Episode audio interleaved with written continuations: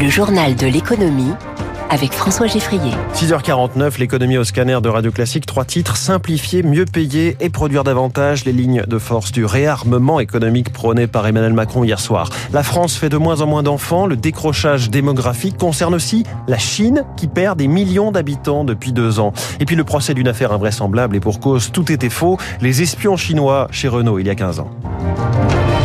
Une fois qu'on a prononcé, voire martelé le mot réarmement économique, que mettons derrière? Emmanuel Macron a décliné hier soir une série d'axes sur lesquels il veut avancer d'ici 2027. Produire plus, notre pays manque de travailleurs, la France sera plus forte si elle produit davantage, explique le président de la République. Baisser les impôts pour les classes moyennes qui travaillent, durcir les règles pour les chômeurs qui refusent des offres d'emploi, réduire le congé parental qui sera renommé congé de naissance, mais l'indemniser davantage, ou encore simplifier la vie des entreprises, un point sur lequel Emmanuel Macron a beaucoup insisté, parlant à la fois des normes, des seuils ou encore des délais, et euh, un discours que les PME ou les commerçants ne peuvent qu'applaudir, comme Francis Palombi. Sur la simplification, nous sommes directement concernés, les très petites entreprises, parce que nous sommes les plus fragiles, nous ne pouvons pas attendre indéfiniment des décisions. Alors, réaménagement des seuils concernant l'installation des commerces, des délais raccourcis pour des décisions financières avec les banques, ces questions-là sont d'actualité et je pense que cette fois, ce devrait être la bonne parce qu'on en parle depuis tellement longtemps. Ça a fait tellement de dégâts qu'il est temps que ça change d'ici la fin du quinquennat. Le président de la Confédération des commerçants de France, Francis Palombi, autre axe de la conférence de presse du président hier soir, les services publics et cette phrase, les Français ont le sentiment légitime de ne pas en avoir pour leur argent. Cela renvoie à l'efficacité de la dépense publique. Et pour inciter les fonctionnaires à en faire plus ou mieux, le président leur dit qu'ils seront rémunérés davantage au mérite. Sujet délicat à manœuvrer pour l'exécutif. À écouter ce matin la réaction, par exemple, du leader des fonctionnaires chez Force ouvrière, Christian Grelier. Nous ne sommes pas une entreprise. Nous n'avons pas de gain de productivité à faire. Nous rendons un service. Donc il faudra que le président de la République nous explique ce que signifie rémunération au mérite. C'est très flou déjà pour une première raison, c'est que le président de la République vient de supprimer, à ce stade en tout cas, le ministère de la fonction publique et son ministre Stanislas Guérini. Ça fait plus de deux ans qu'on attend une discussion pour améliorer les salaires et les carrières. On devait discuter de négociations annuelles obligatoires dans la fonction publique, ce qui était une nouveauté puisque ça n'existe que dans le privé. Et là, au moment où il n'y a plus de ministre et plus de ministère, on nous sort la rémunération au mérite avec deux phrases du président de la République. Ce n'est pas une manière d'entamer le dialogue social, donc on ne sait pas ce que ça veut dire. Christian Grolier au micro de Zoé Pallier, on revient sur toutes les annonces d'Emmanuel Macron et on les passe à, l'analyse affûtée de l'économiste Olivier Babot dans les voies de l'économie à 7h15 en direct. Un sujet d'actualité s'est imposé hier soir lors de cette conférence de presse, l'effondrement des naissances en France. 678 000 bébés seulement nés en 2023, presque moins 7% sur un an, moins 20% par rapport à 2010, dernier pic en date. Une chute de la fécondité qui interroge, va-t-on vers une baisse durable? L'analyse de Gilles Pison, professeur émérite à l'Institut national d'études démographiques. La politique de l'État peut être efficace en permettant aux femmes et aux couples d'avoir les enfants qu'ils souhaitent.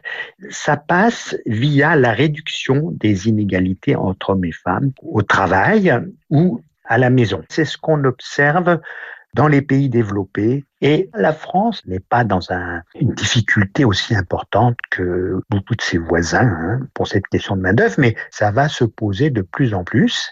Et donc, euh, l'immigration est une façon de permettre à l'avenir de trouver des personnes pour occuper les emplois. On reparle de cette chute des naissances avec Étienne Lefebvre dans son édito économique à 7h10. Autre pays, et pas des moindres, en panne de natalité, malgré la fin de la politique de l'enfant unique, la Chine voit sa population baisser. Éric Mauban, c'est l'information de la nuit. Oui, deuxième baisse consécutive. Les autorités chinoises annoncent 1,409 milliard d'habitants de nationalité chinoise résidant en Chine continentale. C'est 2 millions de moins qu'en 2022, année où la population du pays avait diminué déjà de 850 000 personnes, soit la première baisse depuis 1960. Les raisons de cette diminution de la démographie chinoise sont nombreuses. Il y a le coût élevé de l'éducation, mais aussi le manque de confiance des ménages et des entreprises dans l'avenir économique et également une défiance à l'égard du mariage qui en Chine reste rester un passage obligé euh, pour avoir des enfants. Une mauvaise nouvelle n'arrivant jamais seule, Eric, la mauvaise passe économique de la Chine se confirme. Absolument, croissance économique de 5,2% en 2023. Le chiffre a été publié il y a quelques heures. Hors période Covid, c'est le rythme le plus faible observé au cours des trois dernières décennies. La crise de l'immobilier et les incertitudes économiques freinent l'activité du pays. La confiance des ménages est au plus bas et affecte la consommation. Les jeunes ont du mal à trouver des emplois, tant et si bien que les autorités chinoises ne publient plus les chiffres. Le rebond de l'activité post-Covid a été moins important que prévu. Difficile d'imaginer cette année un regain d'activité. D'ailleurs, la Banque mondiale table sur un nouveau tassement de la croissance du PIB chinois à seulement 4,5% en 2024. Éric Mauban en direct, la Chine, dont le Premier ministre s'exprimait hier au forum de Davos. Aujourd'hui, c'est Emmanuel Macron qui sera au Forum économique mondial. Sa première visite à Davos depuis 2018. Céline Cajoulis est l'envoyée spéciale de Radio Classique. Avant son grand discours sur sa politique économique, Emmanuel Macron va se transformer en super VRP auprès d'une soixantaine de chefs d'entreprise venus du monde entier pour rappeler que depuis quatre ans, la France est l'un des pays européens les plus attractifs et les plus compétitifs grâce notamment au prix de l'énergie ou à la simplification mise en place pour faciliter la vie des entreprises. Il parlera ensuite des réformes qu'il a déjà engagées comme celle de la retraite, un message qu'il reprendra ensuite lors de son discours en séance plénière où en plus du bilan de son action, il donnera les grandes lignes des prochaines étapes. Enfin, il participera à la soirée organisée par Business France où il vantera les mérites de la French Tech qu'il avait créée lorsqu'il était ministre de l'économie en insistant sur la qualité des startups françaises. Une vingtaine passe d'ailleurs la semaine à Davos, des jeunes pousses qui ne sont pas en retard sur les grands sujets stratégiques des prochaines années comme le quantique et l'intelligence artificielle. 2,22% net de frais de gestion, c'est le taux 2023 du fonds en euros dévoilé hier par l'affaire, une performance un peu en dessous des rémunérations offertes par certains assureurs, mais que tient à défendre Gérard Beckerman, le président de l'affaire? Je suis triste de constater que les assureurs continuent à donner des taux qui sont pour nous des taux artificiels. Ce sont des taux qui sont préfabriqués en puisant sur ce qu'on appelle la provision pour participation aux bénéfices. Nous n'aimons pas ces taux artificiels et je dirais même mieux, nous les condamnons. Un taux, ça ne doit pas être un taux annuel, ça doit être une performance dans la durée. J'ai fait la moyenne entre 2005 et 2023. Vous savez combien il ressort? Plus de 3%. C'est ça qu'il faut voir. Dans la durée, l'affaire reste parmi les meilleures. Et puis l'ouverture aujourd'hui du procès des faux espions de Renault, un scandale qui avait secoué l'entreprise il y a près de 15 ans. C'était en fait un, simple coup monté. Le récit de cette affaire incroyable avec Eric Cuoche. C'est une lettre anonyme qui met le faux aux poudres à l'été 2010. Selon elle, trois salariés de Renault vendent des informations confidentielles en échange de pots de vin. Très vite, l'enquête interne identifie des flux financiers anormaux vers le Liechtenstein et la Suisse.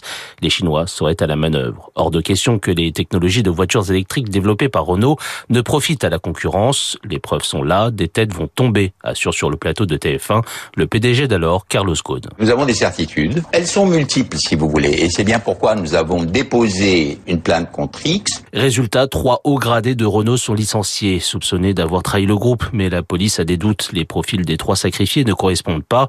Tous affichent un parcours irréprochable. Quelques semaines plus tard, Carlos Ghosn, de nouveau sur TF1, reconnaît être allé un peu vite en besogne. Il semble que nous ayons été trompés. C'est-à-dire que ceci n'est pas parti de rien, il est parti d'un certain nombre d'informations tronquées. Un mea culpa tardif, le préjudice subi par les trois accusés à tort est indélébile. L'image de Renault est cornée. Au fil de l'enquête, il devient évident qu'il s'agit d'un coup monté. Les comptes attribués aux Chinois sont faux. La source des délations est un fantôme. Rien ne tient derrière cette machination. Selon la justice, les trois prévenus, Dominique Gevray, qui aurait empoché 300 000 euros dans cette affaire, Michel Luc et Marc Tixador. Éric Kioche, pas de grand changement hier sur les marchés financiers, si ce n'est que le dollar a, a progressé. L'euro est aujourd'hui à 1,0865. Dans quelques instants, la suite de la matinale avec